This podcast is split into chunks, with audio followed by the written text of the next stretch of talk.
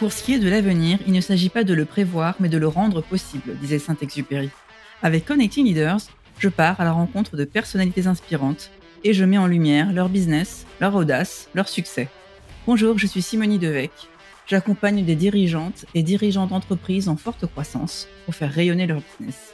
Mon expérience en tant que business partner finance RH aux côtés de dirigeants en environnement tech, start-up, multiculturel, mais aussi mon engagement au sein du board de l'ONG internationale Passerelle Numérique m'ont permis de voir à quel point le leadership, c'est avant tout de l'action, de l'ambition, mais surtout des relations, des connexions humaines, socle de tout.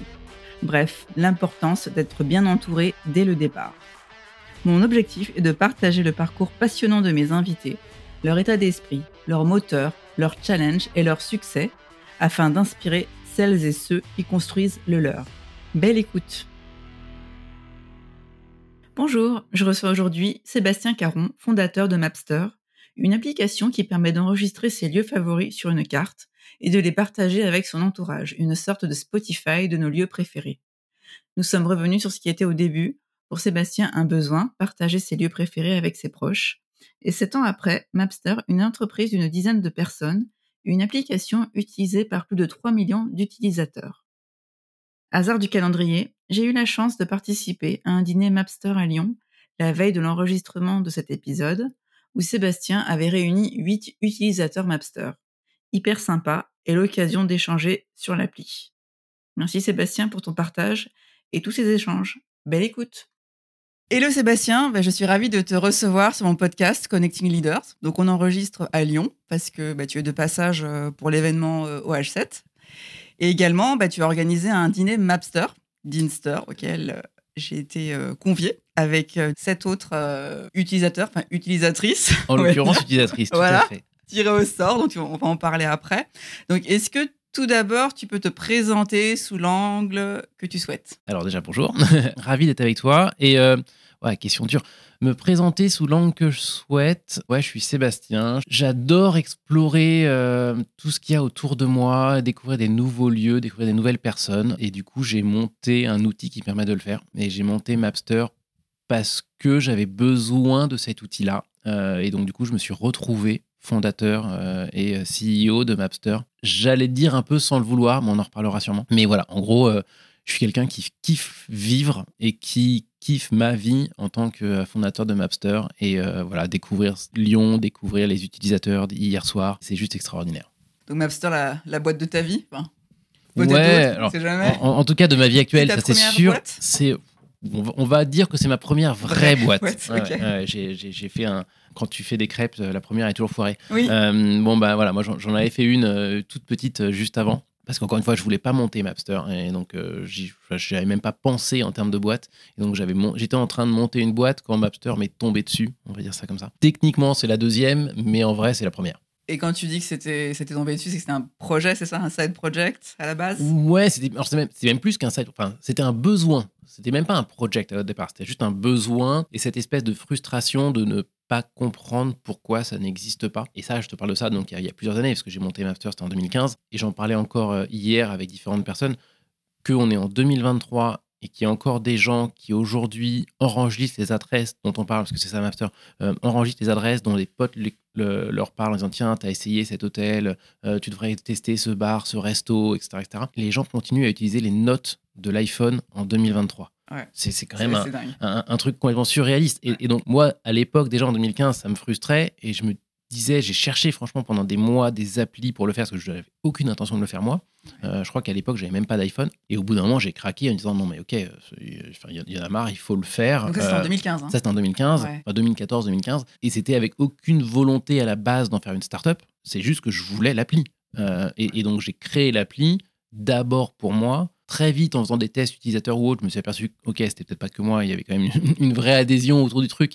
Donc je me suis dit, ok, je me lance, ça vaut le coup de me lancer. Et je l'ai lancé comme ça, mais au début, vraiment, voilà, très naïvement. C'est ce que je dis toujours un peu de, en, marrant, mais c'est vrai, hein, je pensais que c'était une carte avec des points euh, et que du coup, en trois mois, ça serait réglé. La, mission de Mapster, c'est de pousser les gens et d'aider les gens à explorer le monde autour d'eux. Tu vois, je pense toujours cette, cette comparaison-là. C'est comme euh, quand tu veux choisir un film, tu arrives sur Netflix ou autre, tu as 150, je sais pas combien de films qui sont devant toi, tu aucune idée duquel tu veux regarder. Et si tu pas de reco, tu as presque tendance à aller re-regarder un film que tu as déjà vu en disant, ah bah au moins je vais pas être déçu, plutôt que d'en essayer un nouveau où tu aucune info dessus. Et en fait, c'est un peu la même chose sur les lieux. C'est-à-dire que quand tu es dans un quartier, que autour de toi, tu as 150 cafés, bars, restos, etc., et que tu pas trop d'avis sur les lieux, bah, tu as tendance à retourner dans le resto que tu aimes bien, parce qu'au moins tu sais que tu vas pas être déçu, plutôt que d'aller en essayer un autre. Et c'est pas les, euh, je vais être un peu violent, mais c'est pas les, les, les, avis anonymes et truqués qui sont sur euh, Google Maps ou sur euh, TripAdvisor, où en fait tu as le Texan du coin qui a dit la semaine dernière qu'il n'avait pas aimé la salade. Ouais, trop cool. Ça me donne aucune opinion. Pareil, on pourra en reparler, mais aujourd'hui, il y a beaucoup, beaucoup de boîtes d'optimisation des avis Google. Donc les avis Google montent au fur et à mesure et maintenant tu as plein de restos qui sont à 4.6, 4.7, 4.8 avec euh, des, centaines et des centaines de notes. Et quand tu lis un peu, tu t'aperçois que c'est soit euh, des achetés, soit de, de l'intelligence artificielle, soit juste parce qu'ils ont trié, donc ils ont demandé que aux gens satisfaits de mettre des avis. Enfin, le truc est complètement biaisé à la base. Donc, donc c'était vraiment la mission de Mapster, c'est de prendre euh, le, le contre-pied de ça. On se définit parfois comme des anti-TripAdvisor en disant il faut que sur une appli, je puisse enregistrer toutes les adresses où je veux aller, toutes les adresses que j'ai aimées et où je veux retourner, et pour pouvoir ensuite les partager avec mes amis, avec ceux en qui j'ai confiance, pour aussi retrouver leurs recommandations à eux. Et donc en fait, c'est euh, au lieu d'aller regarder des, avis de gens que je ne connais pas, sur Mapster, je vais me constituer mon petit réseau de trustful recommendations en anglais, de, recommandations de confiance. C'est-à-dire que je vais avoir mes 5-10 amis euh, que je connais vraiment bien, euh, les quelques influenceurs que je connais, que j'aime bien, ou avec lesquels je, me, je, m'identifie, euh, les, les, médias, les magazines qui me parlent, le Time Out, le L à table. Le, euh, potentiellement, je vais acheter un guide petit futé parce que je vais partir au Japon, donc je vais, je vais, prendre mon guide petit futé sur Mapster directement. En fait, je me constitue mon nuage de confiance et c'est eux qui vont me fournir mes adresses. Voilà. Donc en fait, c'est ça Mapster, c'est de la reco d'adresse entre amis. Et nous, on le compare, on dit c'est un, un, Spotify des lieux. Donc, euh, en disant que as une, tu crées ta playlist de lieux. Et comme sur Spotify, tu vas suivre quelques playlists de tes potes, quelques playlists de DJ ou de marques, euh, et tu vas te faire ton petit monde musical comme ça. Bah, nous, c'est notre petit monde de lieux. Et donc, tu as commencé seul? C'est toi qui as créé l'appli ou... Alors, la toute première version bêta, euh, je l'ai créé avec, euh, je crois qu'il y avait un stagiaire au tout début et j'ai embauché quand même un développeur assez vite. Euh, mais on l'a créé voilà, tous ensemble. Et effectivement, j'avais mis la. Donc, tu as des compétences dev je, les ai. Ouais, alors j'ai toujours codé un petit peu, mais j'ai surtout appris pour Mapster. Non, c'était pas vraiment prévu que je code autant, mais, ah, mais, mais, c'est que voilà, pour Mapster, au tout début, je me suis fait avoir, j'ai pas embauché les bonnes personnes, notamment parce que j'y connaissais rien. Et donc, du coup, je me suis formé sur le tas. En plus, j'avais pas les moyens d'embaucher plein de gens. Donc il fallait bien que euh, je mette la main à la pâte. Puis au fur et à mesure de l'épopée de Mapster, j'ai continué à faire ça. J'ai arrêté de coder l'appli et je suis passé sur le serveur. Donc aujourd'hui, c'est moi qui suis le responsable serveur. J'ai appris, j'ai réappris à coder et surtout j'ai appris à coder euh, de façon plus professionnelle et beaucoup moins euh, juste amateur comme ça sur mon ordi. Et c'est quoi le, pas le scale, mais la, la transformation entre le projet, comme tu disais, bêta, mhm. à euh, la boîte. Quoi. Ça a été très, je vais pas dire linéaire, c'est pas le mot, mais très fluide. Euh, et il n'y a pas eu, tu vois, genre une cassure. On a, eu évidemment des, espèces de, gros pics euh, d'un coup de download de gens qui arrivent, avec des mises en, mises en avant Apple, avec quelques médias qui ont fait des articles de dingue, etc. mais ça, mine de rien, était assez progressive. c'est vraiment ce truc de d'un coup, les gens se sont aperçus qu'on existait, et notamment la presse. Et comme il y avait cette frustration avant, il y a eu vraiment ce truc de waouh, il y, a enfin une appli qui fait ça. Et, du coup, c'est vrai que ça a fait un effet bouche à oreille assez, assez explosif. Et ça, c'était quand? Et ça, c'était ouais, assez vite. Hein, c'était euh, à peine un an, euh un an après, à peu près. Non, le, on, a mis 6-7 mois à sortir de la bêta, si ma mémoire est bonne. Et c'est à partir du moment où, la où on est sorti de la bêta que là, ça a commencé à, à bien, bien décoller. Et je vais dire un an après le lancement, c'est là où ça a commencé vraiment à exploser. Quoi. Mais tu vois, on, on, avait quand même déjà 50 000 utilisateurs un an à, la sortie de la bêta, un truc comme ça. Donc, euh, donc ça avait déjà, ça avait déjà pas, mal, pas mal bougé. Votre business model, c'est quoi? Il y en a deux. c'est toujours un peu compliqué. Euh, en fait, il y, il y, en a un qui nous est tombé dessus, qu'on n'avait pas prévu, et il y en a un qu'on voulait faire depuis le début et qu'on est, qui est celui qu'on est en train de développer maintenant, qu'on a envie de développer dans le futur. Celui qui nous est tombé dessus, qui est très marrant, c'est qu'en fait, très vite, il y a des marques qui sont venues nous voir en nous disant j'ai envie de utiliser une carte Mapster dans le cadre de mon storytelling euh, pour mon content marketing, pour raconter une histoire. Et c'est vrai qu'il y, y, y, a plein de marques qui ont, su faire ça de façon très intelligente. Euh, Dans quel euh, secteur, quelle industrie? Un peu tout. Alors, ça peut être du tourisme, ça peut être de l'événementiel. On, on, bosse avec la mairie de Paris euh, pour faire la Nuit Blanche, là, qui aura lieu en juin. Et donc, on est la carte officielle de la Nuit Blanche. Euh, là, on va bosser avec le festival Wheel of Green, pareil. et du coup, on, va, on, on, a créé la carte de tous les gens qui viennent faire de la food à Wheel of Green pour pouvoir les retrouver ensuite en dehors du festival. Vous pourrez retourner euh, voir où étaient les différentes personnes qu'on a découvert via le festival. Euh, donc, ce qui est très cool. Donc, on a beaucoup d'événements, on bosse avec des offices du tourisme et on bosse aussi avec des, marques.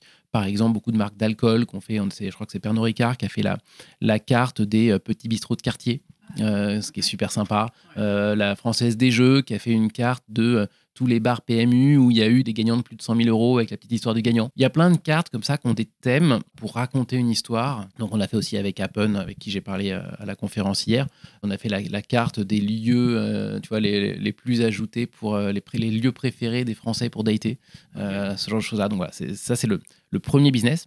Et le deuxième, donc ça on ne l'avait pas prévu, et le deuxième qu'on a prévu, qui est notre vrai cœur de métier, c'est que quand tu utilises Mapster en tant qu'utilisateur, tu ajoutes un lieu à ta carte parce que tu en as entendu parler et que tu veux y aller, ou parce que tu y es allé une première fois, tu as aimé et tu veux y retourner potentiellement avec des amis. Donc dans les deux cas, d'une certaine manière, tu es du chiffre d'affaires futur pour le lieu, euh, du chiffre d'affaires en attente, parce que tu as une intention très forte d'y aller. Et en fait, le lieu, on veut lui offrir la capacité de parler aux gens qui les ont ajoutés sur leur carte Mapster pour leur donner la, le, tu vois, le dernière petite pichenette pour les faire venir. Parce qu'il va dire qu'il a un nouveau chef, qu'il a ouvert la terrasse, qu'il y a un événement jeudi soir, qu'il fait brunch le samedi, que est-ce que tu sais qu'on fait de la livraison? Et au lieu de parler comme ça de façon un peu violente en faisant de la pub sur Insta ou sur Google, qui équivaut à sortir dans la rue pour dire hey, j'ai les plus belles pizzas du quartier, bah en fait on lui dit bah fais d'abord rentrer la file d'attente virtuelle de gens qui sont sur Mapster avant de chercher à communiquer à des gens que tu ne connais pas. Et au lieu d'aller chercher des, des likes sur Instagram, donc des gens qui aiment tes photos, va plutôt chercher des clients avec des gens qui ont déjà dit qu'ils veulent venir chez toi euh, sur Mapster. En fait, on invente une nouvelle façon de communiquer pour les lieux où ils peuvent parler à des gens extrêmement ciblés qui sont déjà intéressés par venir chez eux. Donc c'est ça le, le, le, vrai business qu'on a et qui est en ligne avec notre mission, qui est de dire nous notre job, c'est pas que les gens ils passent des heures sur leur téléphone ou qu'ils enregistrent le plus de lieux possible sur leur carte, c'est qu'ils aillent dans ces lieux. Notre business model est aligné avec notre mission, ce qui pour nous est super important. D'accord. Aujourd'hui, vous êtes combien dans l'équipe? On est ridiculement petit, on est 8, alors ça bouge vite, alors si je compte les derniers stagiaires, je crois qu'on est peut-être à 10. D'accord. Donc 2015, 8 ans quand même d'existence? Ouais. C'est ouais. beaucoup, c'est vieux beaucoup. pour une startup. Ouais, non, c'est vieux. Alors après, on s'est pris deux ans dans la figure avec, euh, avec le Covid, où, où nous, on ne fait pas partie des startups qui ont profité du Covid, parce que euh, bah, en lockdown, en confinement, ou quand les restos sont fermés et que les voyages sont fermés, bah, bizarrement, tu n'enregistres pas beaucoup de trucs sur ta carte. bah, déjà, on a perdu 95% des utilisateurs, donc ce qui fait mal, euh, ce qui fait très très très mal. Donc ça veut dire qu'à la fin du Covid, il faut quasiment repartir de zéro, euh, ce qui est assez dingue. Et euh, non, en fait, on en a profité, nous, pour remettre un peu tout à plat. On a cassé beaucoup de trucs dans l'appli exprès pour repartir sur des nouveaux designs, repartir sur des nouvelles bases. On a un peu profité du fait qu'il y avait 8 personnes qui regardaient l'appli pour faire des trucs moches et faire des tests. Et ce qui est extraordinaire, et c'est ça, je trouve, la, la plus belle histoire de Mapster, c'est que quand les gens commencent à ajouter des lieux dans leur appli, on devient vraiment, je vais dire, leur compagnon de vie. C'est-à-dire qu'on est leur mémoire de tous les lieux, on est, on est quasi indispensable dans, dans, leur vie de tous les jours. Et du coup, ce qui s'est passé, c'est qu'à la fin du Covid, quand le truc s'est vraiment fini, que les frontières ont été réouvertes, que les restos ont réouvert, tout le monde est revenu. Et ça, dans l'histoire dans des, des, applis mobiles, il faut savoir qu'une une appli qui n'est pas utilisée pendant trois semaines, un mois, les gens ils l'oublient et passent complètement à autre chose. Nous, on n'a pas utilisé quasiment pendant deux ans, euh, en tout cas pendant un an et demi, et pourtant tout le monde est revenu derrière. Et genre deux mois après euh, le, le, le, premier été post-Covid, bah, on battait les records de avant Covid. Ils nous avaient pas oublié, euh, tu vois, et, ils continuaient parce qu'en fait toutes leurs adresses, toute leur, toute leur vie était dans Mapster. Et donc du coup ils sont revenus. Et ça c'est extraordinaire. Donc aujourd'hui combien d'utilisateurs? 3 millions.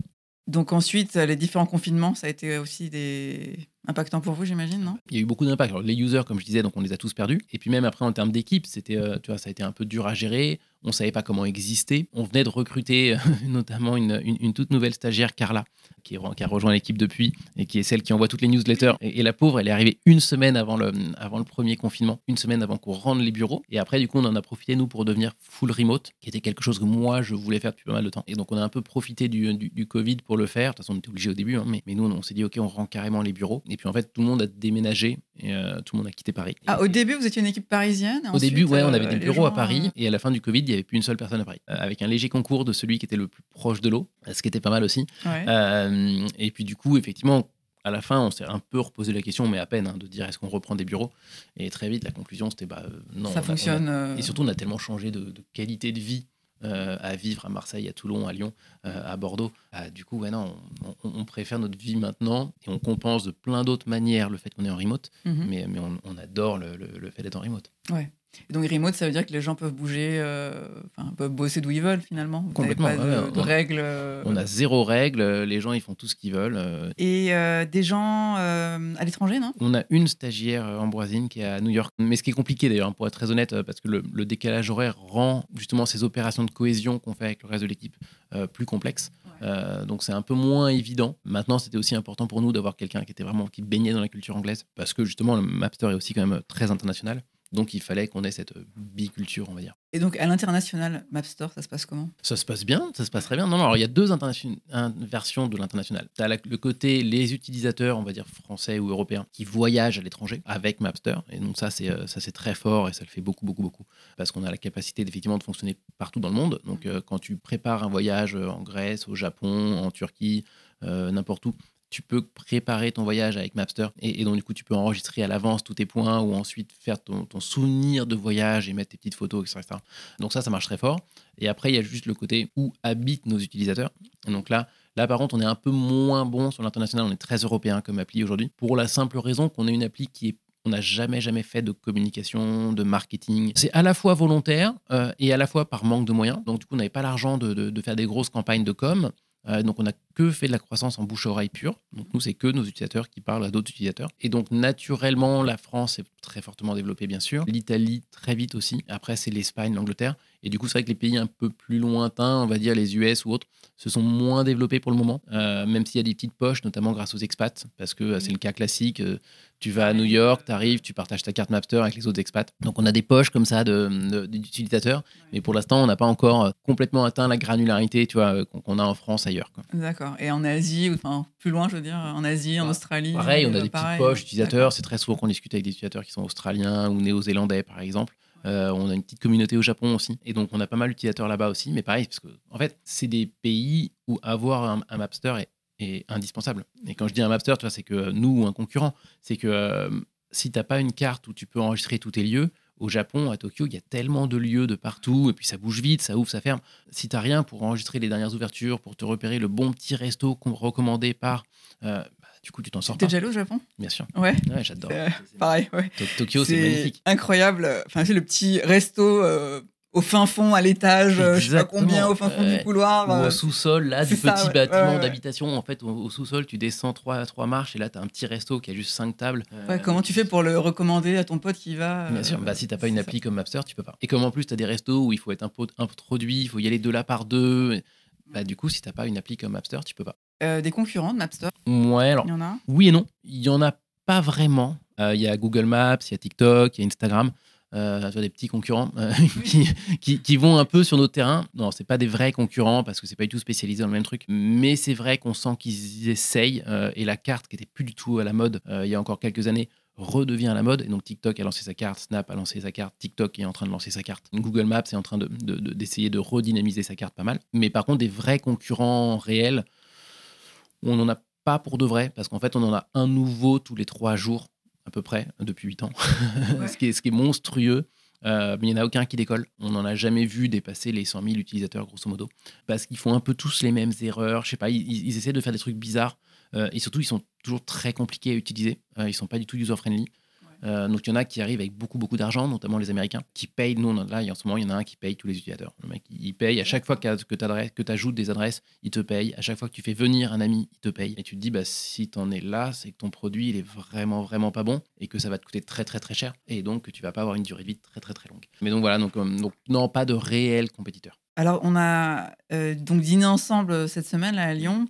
C'était un Dinster, donc c'est une nouvelle opération que vous avez lancée là. Tu peux nous en parler un peu C'est objectifs? Ouais, donc c'est le, le Dinster, donc c'est le dîner Mapster. En fait, il y a plein d'idées derrière, mais c'est qu'on on adore parler à nos utilisateurs parce qu'on a une appli qui est faite pour les utilisateurs euh, et on essaie de le faire le plus possible avec les utilisateurs. Et dans l'équipe, on est tous utilisateurs nous-mêmes. Oui, c'est un prérequis, tu C'est un hein. prérequis, c'est vraiment indispensable.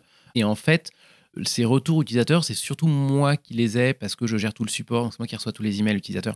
Euh, et, donc il n'y a pas de service support. Il n'y a pas de service support. Bah, oui, c'est un peu compliqué. D'accord. mais, euh, mais, donc effectivement, c'est moi qui les gère. Et j'adore et j'adore ça. ça. me prend beaucoup de temps, mais j'adore ça parce que ça me permet de, de, prendre le pouls. Ça me permet vraiment d'avoir tous les ressentis aussi d'avoir tout le bonheur associé, parce qu'on reçoit quand même euh, la grande majorité des emails qu'on reçoit, c'est juste des gens qui nous disent euh, merci, c'est génial, ah euh, on vous adore, c'est trop cool.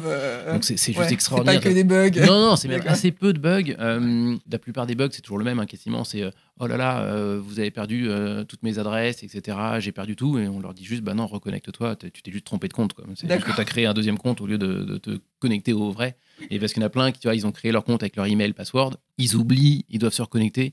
Et là, ils font Apple Connect, qui n'est pas du tout le même système. Et du coup, ça masque leur adresse email et tout, donc nous, on ne peut pas les, reconnaître. Et du coup, ils arrivent là-dessus, ils disent Ah, bah, j'ai plus d'adresse. Bah oui, normal, tu viens de créer un compte. Donc, c'est assez logique. Mais, mais bon, bref, donc non, non, on a, on a, très peu de bugs, mais par contre, on a plein de suggestions, on a plein de trucs comme ça. Et donc, je trouvais important euh, de re-rencontrer nos utilisateurs. Ça faisait quelques temps qu'on les avait pas, qu'on leur avait pas parlé physiquement. Euh, Est-ce que vous aviez déjà fait ce genre d'opération Juste des cafés, on en invite de temps en temps, tu vois, et euh, quand on fait de la user research ou des trucs comme ça, on, discute avec eux au téléphone, mais c'est pas exactement la même chose, et c'est pas en groupe. Et du coup, on a eu envie de tester ce format, de en voir plusieurs d'un coup, une petite dizaine, et pas que à Paris, d'aller rencontrer ceux de Bordeaux, de Marseille, de Lyon, de Londres et, et ailleurs, pour, pareil, un, sentir un peu la vibe, pour prendre leur retour. Euh, on a pas mal d'idées dans la roadmap, donc c'est aussi, pour, aussi pour tester un peu les idées, voir comment, comment ils les perçoivent. Euh, s'ils ont des trucs à nous partager comme amélioration, c'est aussi plus facile de se libérer au cours d'un dîner où il y a une émulation entre plusieurs qui vont rebondir sur ce qu'ils disent les uns les autres que juste par un email qui va être un peu formel ou autre. Euh, donc c'est un peu pour toutes ces raisons-là. Et aussi pour justement ce love, le partager avec les équipes. Et c'est très important que euh, les autres membres de l'équipe puissent ressentir cette, ferveur en fait de nos utilisateurs euh, et de se rendre compte que ce qu'on fait c'est vraiment utile et, et, ça apporte un vrai plus aux gens. Et donc les équipes adorent aussi euh, rencontrer les utilisateurs. Ouais. Mais donc là, on avait à la table Jean-Philippe, qui, est dev, qui, est, le, responsable de l'appli iOS. Voilà. Donc c'était bien et, Lui, il rencontre quand même rarement des utilisateurs. Euh, et donc, du coup, c'était super cool pour lui aussi de, euh, tu vois, de, de, vous rencontrer, de discuter, et, puis, et vous aussi de personnifier, tu vois, qui mm. est derrière l'appli, de se rendre compte, bah voilà, on n'est pas une boîte avec une centaine d'ingénieurs euh, en offshore dans un pays quelconque. Non, voilà, c'est Jean-Philippe, il est là. Et, et, vous pouvez discuter avec lui. Et si vous avez la moindre suggestion, bah, vous nous en parlez, on vous écoute. Et puis, et, en fait, on, de montrer que Mapster, c'est juste une boîte ultra humaine et c'est des gens qui sont derrière. Quoi. Alors c'était drôle parce qu'il y avait des filles. Oui. Est-ce que bah, c'est un tirage au sort, donc c'est le hasard. Bien sûr. Mais euh, c'est vrai que c'est drôle, tu nous as dit qu'il y avait euh, les. La, euh, proportion de femmes est effectivement plus importante dans nos utilisateurs et surtout dans ceux qui sont les plus actifs, il y a effectivement ce phénomène assez étrange que et, et, caricatural que la femme elle est plus organisée, elle est plus à l'affût des belles expériences, on va dire, et donc d'aller ou des expériences différentes, et donc du coup d'aller voir les nouveautés, de savoir ce qui se fait dans les restos, de changer, de pas toujours aller dans le même endroit. Alors que les mecs ont un peu plus cette tendance, j'allais dire, à suivre. Ouais, à suivre et à retourner toujours dans le même. Tu vois, de pas trop se poser la question de ah bah j'ai mon bar où on va avec mes potes et, on y va tout le temps. Euh, et plus c'est jeune, plus c'est le cas. À partir de 25-30 ans, ça s'équilibre et, euh, et, nos utilisateurs sont beaucoup plus équilibrés hommes-femmes. Euh, mais c'est vrai qu'on a beaucoup de couples, par exemple, où c'est la femme utilise Mapster et le mec va juste suivre, consulter, consulter la, la, carte de sa meuf. Donc, ce qui est assez marrant. Et donc, naturellement, quand on fait des tirages au sort, grosso modo, sur tous les dîners, là, on a fait quoi? On a fait 5 dîners. Bordeaux, on a, on a fait deux fois Paris, une fois Bordeaux, une fois Lyon. Et en fait, on est grosso modo à 80% femmes, 20% hommes dans les tirages au sort de participants.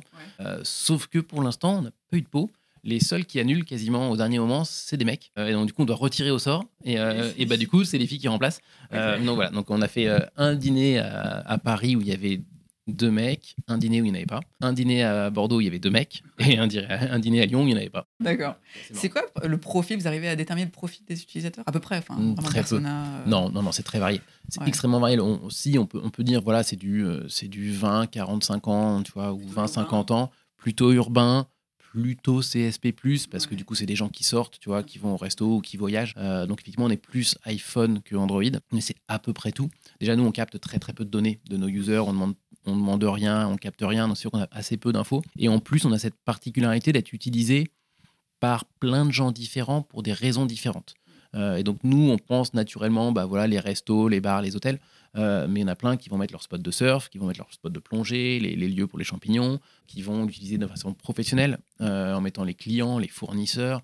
donc en fait, il y a tellement d'usages, à dire détournés, mais c'est pas tant détourné parce qu'on a fait l'appli pour être complètement custom, mhm. mais il y a tellement d'usages possibles que du coup, on a aussi plein de personas qui utilisent l'appli de façon différente. Est-ce que vous avez eu des boîtes, justement, des, entreprises qui sont venues vous voir pour des, je sais pas, des demandes un peu particulières ouais. Que ça soit des gens comme, euh, comme la SNCF, le, le, rail allemand aussi, qui avait des, demandes un peu bizarres, euh, des grosses boîtes qui font du collab, on bosse avec des, compagnies de euh, aviation privée, tu vois, où les, les stewards se, passent se, repassent leurs bonnes adresses, avec des conciergeries d'hôtels il y a énormément de, cas différents avec du coup des demandes un peu spécifiques. Alors on évite, nous, on, ne fait jamais de développement spécifique, donc ça on refuse toujours.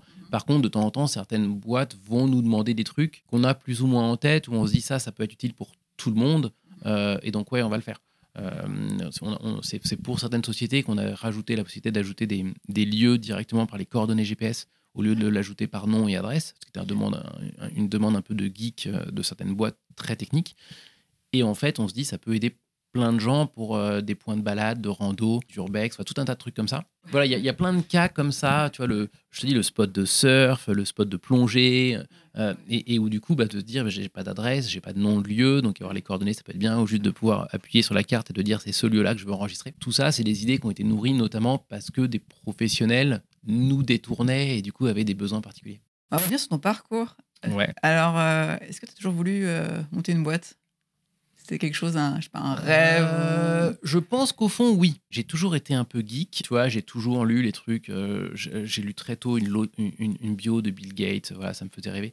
Donc, ce côté euh, tech m'attirait. Startup, peut-être pas trop au début. je me sentais très éloigné de ce truc-là. Et puis, et puis, très, très naturellement, de par les études Enco, je me suis retrouvé assez vite éloigné de ça. En me disant juste, c'est un, c'est un hobby et c'est pas un projet de vie, tu vois, ce côté un peu euh, geek tech et tout. Et, ça me faisait rêver, mais j'osais pas, tout simplement. T'as un environnement euh, familial? Est-ce qu'il y a des entrepreneurs dans ta famille? Ouais, mon père est devenu entrepreneur, euh, effectivement, en milieu de carrière. Mais bizarrement, c'est pareil, je me suis pas dit, en le voyant faire, je me suis pas dit, tiens, il a raison, je vais faire pareil, tu vois. J'ai jamais osé me poser la question, je pense, quand j'étais gamin, parce que euh, j'ai eu ce truc de parcours scolaire très classique et très, tu sais, le truc euh, grande école française, euh, élite, machin et tout. Et, donc, du coup, je me suis retrouvé un peu dans un rail. J'ai fait, j'ai fait Polytechnique et ensuite HEC. Et à l'époque, il y avait encore peu d'entrepreneurs dans ces écoles-là. Donc, donc, du coup, j'avais ce truc dont, bah, voilà, tu pars ensuite dans une grosse boîte, dans le conseil, dans la finance, voilà. Vraiment, tu vois, le cliché. Et donc, je me posais pas trop la question j'ai eu la chance, par contre, ça c'est vraiment, je pense, ma, plus grande chance, euh, c'est ma sœur qui m'avait mis en, qui m'avait introduit des gens qui montaient un cabinet de conseil. Donc plutôt que de rejoindre un cabinet de conseil, grosse structure et tout, tu vois, un truc qui roule, en fait, j'ai participé à la création d'une boîte. Alors, c'était pas, pas voulu rejoindre un, je sais pas, un BCG, un Accenture Je me posais la question, j'ai jamais été assez je les trouvais un peu snob et euh, même très snob. Et il y avait des trucs qui m'attiraient parce que c'était des très belles marques. Euh, et je trouvais ça très cool et des belles écoles. Mais j'étais pas 100% convaincu. Et là, rencontrer des gens qui, étaient, qui avaient une humanité de dingue et qui voulaient faire un projet vraiment différent euh, avec une belle histoire de boîte et tout. c'était de la finance, mais j'y connaissais rien et je les ai pas du tout rejoints pour la finance. Je les ai rejoints pour l'histoire de boîte. donc vraiment le côté entrepreneurial qui t'attire. Ouais, complètement. Monter une nouvelle structure avec eux et entrepreneurial et humain ce truc de je monte une structure qui va être faite avec des gens qui sont bienveillants, qui ont une, une vision du partage, etc., qui était dingue, de l'apprentissage, qui était incroyable. Et donc, du coup, c'est ça qui nous a fait rejoindre. Ouais. Tu es vraiment aligné sur ces, sur ces valeurs, finalement. Complètement, complètement. Et du coup, j'ai fait ça pendant 7 ans. Euh, c'était extraordinaire. On est passé de 7 à 250 ou je sais plus combien en 7 ans. Ah ouais, donc c'était fabuleux, mais c'était pas une vraie start-up non plus. Et donc, quand, quand j'en suis parti, c'est là où vraiment, tu vois, je me suis vraiment posé plein de questions en disant, OK, qu'est-ce que je fais? Je me voyais vraiment pas. En fait, il y avait ce truc de euh, humainement et pour une boîte de salariat, c'était la boîte parfaite à mes yeux. Je m'imaginais pas salarié ailleurs. Je me disais, c'est juste pas possible, tu vois, parce que les mecs sont, sont dingues, c'est bienveillant, euh, il y a plein de challenges, c'est trop cool. Et je me disais, mais non, si je suis salarié, c'est chez eux. Et sinon, c'est que je suis plus salarié. Et donc, c'était un peu le, tu vois, ce, ce choix-là. Et du coup, après, c'était un peu comme une évidence de dire non, j'ai vraiment envie de changer de vie, de, de, de rencontrer peut-être plus de variété dans les gens que je rencontre aussi. Parce que c'est le problème du conseil, c'est que tu, tu, rencontres quand même toujours un peu les mêmes personnes. Et du coup, c'est pour ça que je me suis lancé dans l'entrepreneuriat pour de vrai et dans l'entrepreneuriat tech parce qu'en fait, c'était ma vraie passion sans le. Même si j'avais, j'ai mis, du temps à me l'avouer, mais c'était Ouais. ma vraie passion. Quoi. Ouais. Parce que tu codais un peu quand même en Ouais, je project, ouais, des non, trucs je- à la j'ai commencé à coder, j'avais boulot. 10 ans, tu vois, mais, euh, euh, mais c'était des tout petits trucs. J'avais j'ai même jamais vraiment fait de site web. Euh, c'est juste qu'après, à bah, l'époque, on n'avait pas les mêmes euh, facilités, euh, Ouais, les mêmes outils qu'aujourd'hui. hein, Oui, mais j'aurais pu. il y avait des gens qui avaient fait des sites web bien avant, mais, mais, euh, mais c'est tout qu'après, dans- même en finance, du coup, après, j'ai fait, euh, c'était dans les modèles Excel ou autres. Là, je, là, je- je m'amusais à coder un peu, mais c'était, tu vois, je balbutiais, quoi. Et, euh, donc, c'était très, très, très loin de ce que je fais aujourd'hui. Mais, euh, mais ouais, j'ai toujours eu quand même ce truc tech qui m'attirait énormément. C'est quoi les ambitions de Mapster, là? Bah, Prochaines ambitions Très, très simple. Moi, mon ambition, elle est, de toute façon, j'ai une ambition depuis le début et qui rejoint ce que je te disais tout à l'heure du fait qu'en 2023, on utilise encore les notes.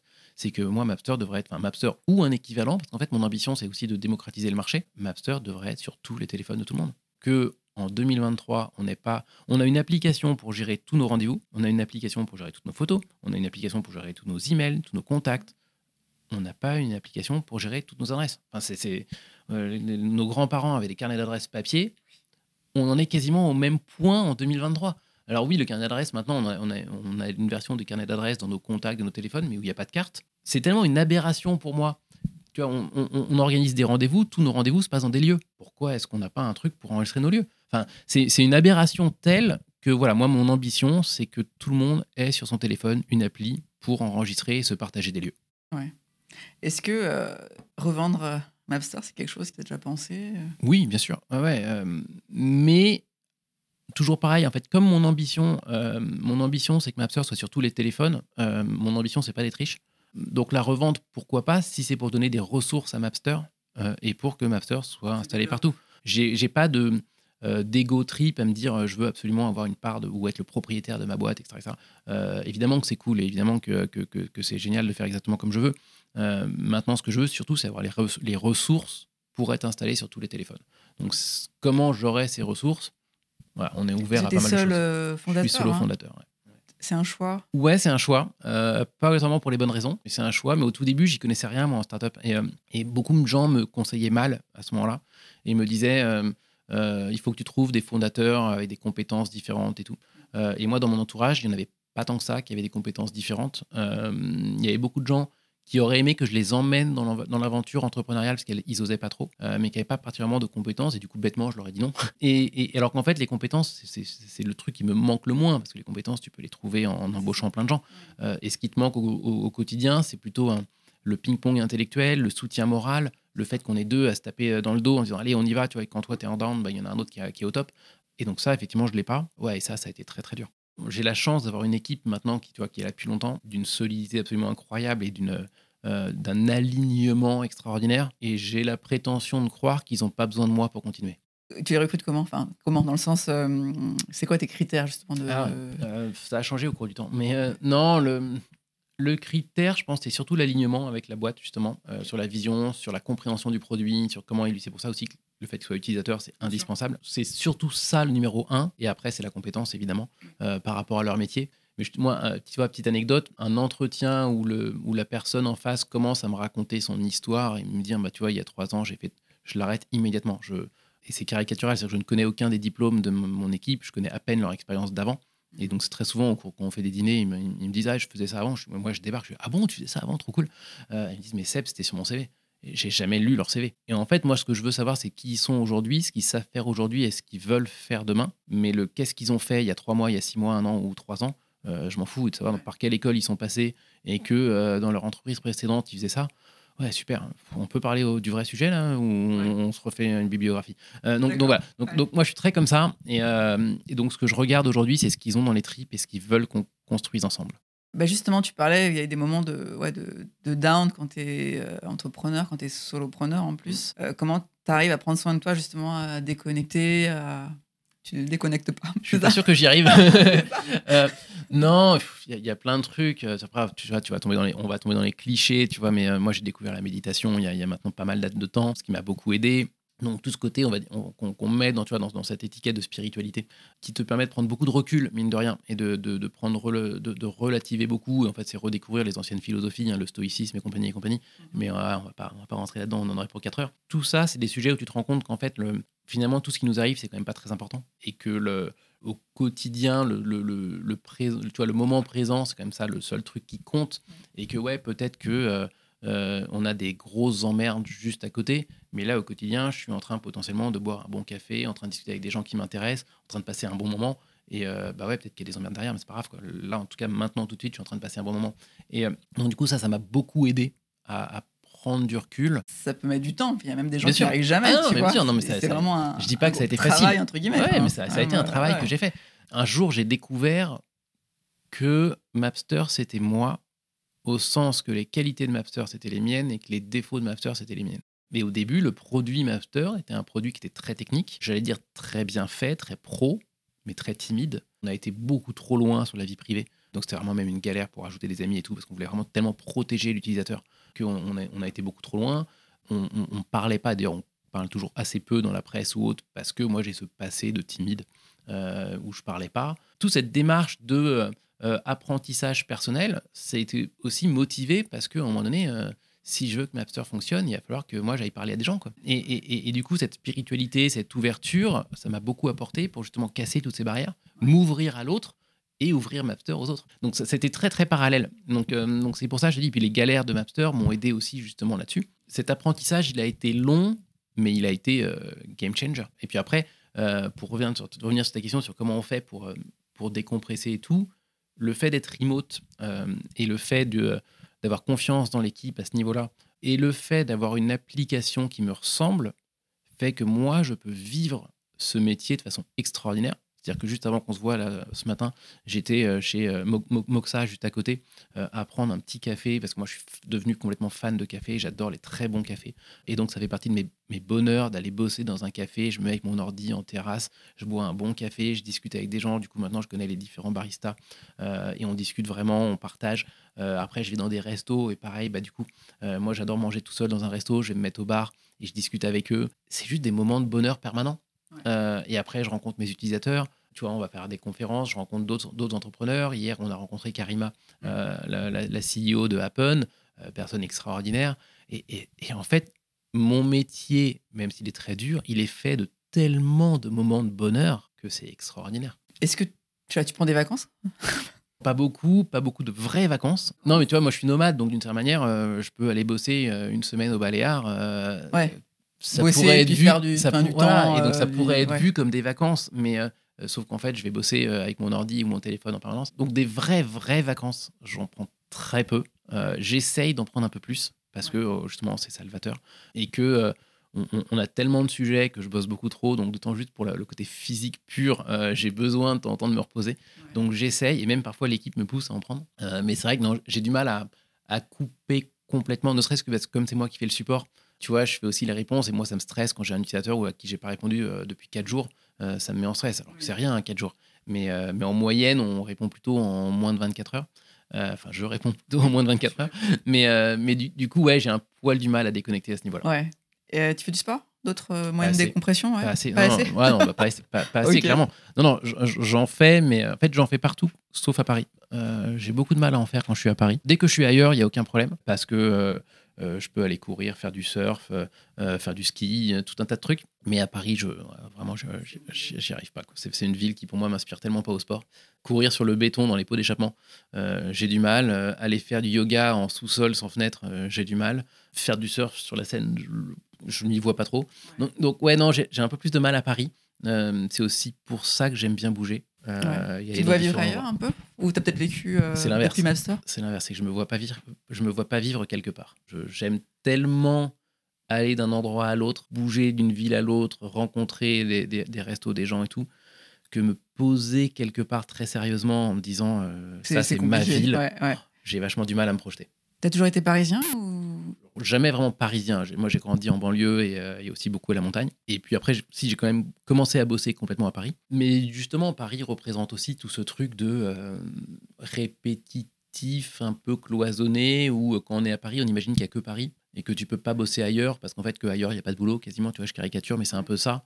Alors que, bah non, tu peux bosser de partout et que euh, euh, même dans la tech, tu as une scène tech euh, à Bordeaux, enfin, à Lyon, à. Marseille, à en Grenoble, enfin, Europe, partout. mais bien sûr, euh, Berlin, à Barcelone, à euh, Barcelone voilà, tu vois. ouais. Et tu te dis, limite, j'adore Paris et je trouve que Paris est magnifique pour plein de raisons. Mais tu te dis, tu vois, truc con, hein, mais quand tu as le choix, pourquoi aller monter une boîte dans un endroit où tu es loin de la mer? Ou moins de ou, loin de la montagne pour aller pour aller skier. Tu dis vu que tu as le choix et vu qu'il y a à peu près les mêmes infrastructures de partout, c'est quoi le délire d'aller se mettre à Paris? Alors oui, il y a plus d'investisseurs, il y a plus de machin. Bon, OK, deux heures de train, tiens. Enfin, donc donc en fait Mais tous les fondateurs ne, ne fonctionnent pas comme ça. Non, je, sais, il y en a qui disent euh, moi je veux que mes, mes équipes elles soient euh, dans notre bureau euh, dans tel quartier parce que c'est eh, mais ça, je... mais ça c'est ce, ce, débat du remote par remote. C'est ça. Il euh, y, a un super bouquin qui a été écrit par les fondateurs de, de Basecamp. Là-bas, c'est 37 euh, Signals. Ils ont, ils ont fait plein de bouquins de ouf. Et ils en ont fait un. Ils ont fait ouais, le, bouquin remote qui est extraordinaire. Et ils ont ce truc, à un moment donné, je sais pas si tu te souviens, moi, ça m'a fait un flash quand ils l'ont dit. Ils disent en fait, toutes les boîtes font déjà du remote sans le savoir, mais pas avec les bonnes personnes. Et tes employés sont les gens que tu connais le mieux. Et en théorie, tu les payes euh, tu vois, au moins le mois, donc tu devrais leur faire confiance. Et tu veux pas qu'ils soient en remote. Ton avocat, ton comptable, machin, eux, tu les connais pas, et pourtant, eux, ils sont en remote, et tu de les payer. Et tu acceptes de les payer vachement plus cher que tes employés. Et ils sont en remote. Pour toi, parce qu'ils sont pas dans tes bureaux, tu vois pas comment ils travaillent, et pourtant, tu les payes. Et, et pour moi, c'était un flash de dingue de dire, bah, c'est vrai, ton avocat, il est pas dans tes bureaux, et tu lui fais confiance. Et ton employé que tu as choisi encore plus attentivement, t'es pas foutu de lui faire confiance quand il est pas chez toi? C'est quoi le délire? Donc, qu'il y ait des besoins de se voir pour plein de sujets, évidemment, mais il y a plein de manières de compenser. Ouais, nous on fait des off-sites tous les, toutes les 8 semaines et c'est une semaine entière. Donc c'est très intense et on se voit très souvent. Et en plus, sinon, on se parle tout le temps, tous les jours. Là, donc on, a fait une, là, on sort d'une grande conf call de, de, deux heures avec mon équipe. Donc on se parle tout le temps. Mais j'ai pas besoin de les surveiller. J'ai pas besoin qu'on soit tout le temps dans le même bureau. Euh, voilà. Et en plus, moi, comme je peux bouger, bah, du coup, dès que j'ai besoin d'aller en voir certains sur un sujet parce qu'on n'arrive pas bien en oral et on a vraiment besoin de bosser ensemble côte à côte, bon, bah, je monte dans un train et puis je vais les voir. Ouais. Alors, euh, quels sont tes drivers, Sébastien? Qu'est-ce qui te fait lever le matin? C'est ce kiff de rencontrer des gens, d'aller dans les lieux nouveaux, euh, d'aller découvrir un nouveau café. découvrir. Mais ouais, c'est Ouais, c'est ça. En fait, c'est dès que je fais un nouveau truc, euh, enfin même pas un nouveau truc, dès que je fais un truc en fait, euh, tu vois, ça peut être euh, faire, comme je disais, du, surf, du ski, aller courir sur la plage, rencontrer des gens, aller boire un bon café. En fait, c'est, je vais te sortir un espèce de cliché à la con, hein, mais vivre me rend heureux. Et, donc moi, ce qui me fait lever le matin, c'est ça. C'est il y a rien de pire pour moi, limite, c'est que de rester enfermé à l'intérieur, tu vois, euh, non. Moi, Donc le confinement, ça devait être euh, non, très compliqué pour toi Non, pas du tout, parce qu'en fait, euh, déjà, j'ai beaucoup bougé pendant le confinement.